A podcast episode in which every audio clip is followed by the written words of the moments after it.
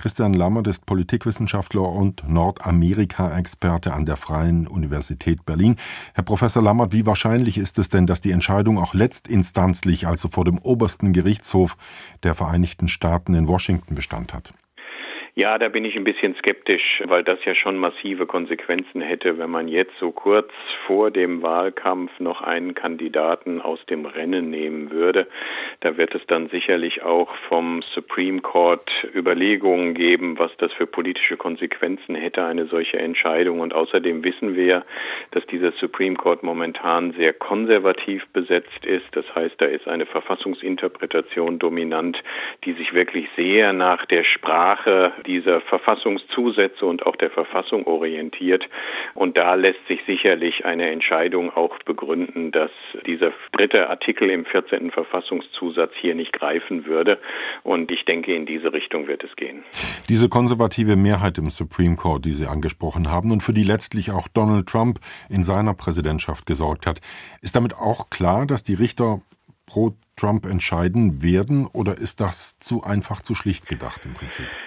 Ja, also ich würde nicht sagen, dass das eine Pro-Trump-Entscheidung ist. Wir haben ja auch schon in anderen Bundesstaaten in den USA gesehen, dass Gerichte gesagt haben, nein, wir können diesen Kandidaten nicht aus den Wählerlisten von den Wahlzetteln nehmen, weil gar nicht klar ist, ob er einen Aufstand gegen die Regierung gemacht hat, ob dieser Verfassungszusatz hier greift, ob es gegen einen Amtsinhaber gerichtet ist oder jemand, der für ein Amt kandidiert. Also das ist alles verfassungspolitischer und juristischer Graubereich.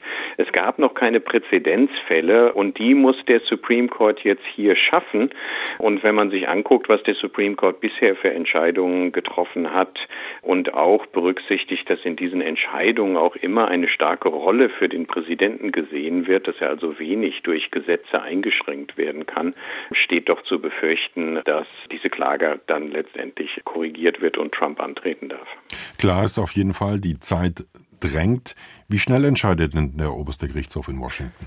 Ja, also das muss jetzt ganz schnell gehen. Das Gericht in Colorado hat jetzt auch eine Frist bis 4. Januar gesetzt. Bis dahin muss dann Trump seinen Einspruch einlegen und dann kann das ziemlich schnell zum obersten Verfassungsgericht gehen und muss auch schnell gehen. Die Vorwahlen, um die es ja hier geht, die werden jetzt vorbereitet. Die Vorwahlen in Colorado sind am Super Tuesday im März. Das heißt, hier müssen ja auch Wahlzettel gedruckt werden.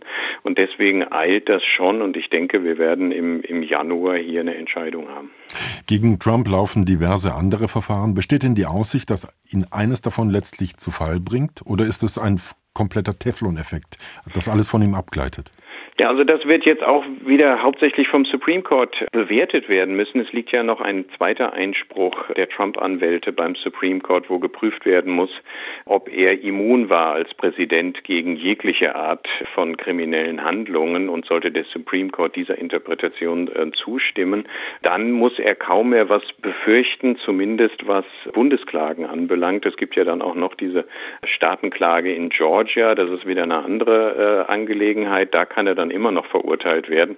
Aber wenn man sich die Entwicklung anguckt, 91 Anklagepunkte, die Wahrscheinlichkeit, dass er in einigen davon doch angeklagt und verurteilt wird, ist doch sehr hoch. Wenn er denn verurteilt würde in dem einen oder anderen Punkt, könnte er dann trotzdem antreten? Also das ist wieder so ein Graubereich, weil das noch nie angetestet worden ist. Es wird ja auch immer darüber spekuliert, ob er sich, wenn er wiedergewählt wird, selbst begnadigen kann. Auch das ist juristisch noch nicht zweifelsfrei negativ oder positiv bewertet worden. Das wird anstehen, aber auch da ging es wieder nur um äh, Bundesanklagen. Und sollte er in Georgia wegen äh, Einmischung in den Wahlprozess verurteilt werden, ist es theoretisch auch möglich, dass er zum Präsidenten gewählt wird und gleichzeitig ins Gefängnis muss, weil Georgia Richter ihn verurteilt hat. Das ist natürlich, äh, das sind theoretische Optionen, über die man hier spricht, weil sollte wirklich ein amtierender Präsident ins Gefängnis müssen, würde das zu einer Staatskrise in den USA führen. In den Meinungsumfragen führt Trump mit großem Abstand vor seinen republikanischen Mitbewerbern, Mitbewerberinnen. Kann sich das noch ändern oder ist das ein stabiler Trend?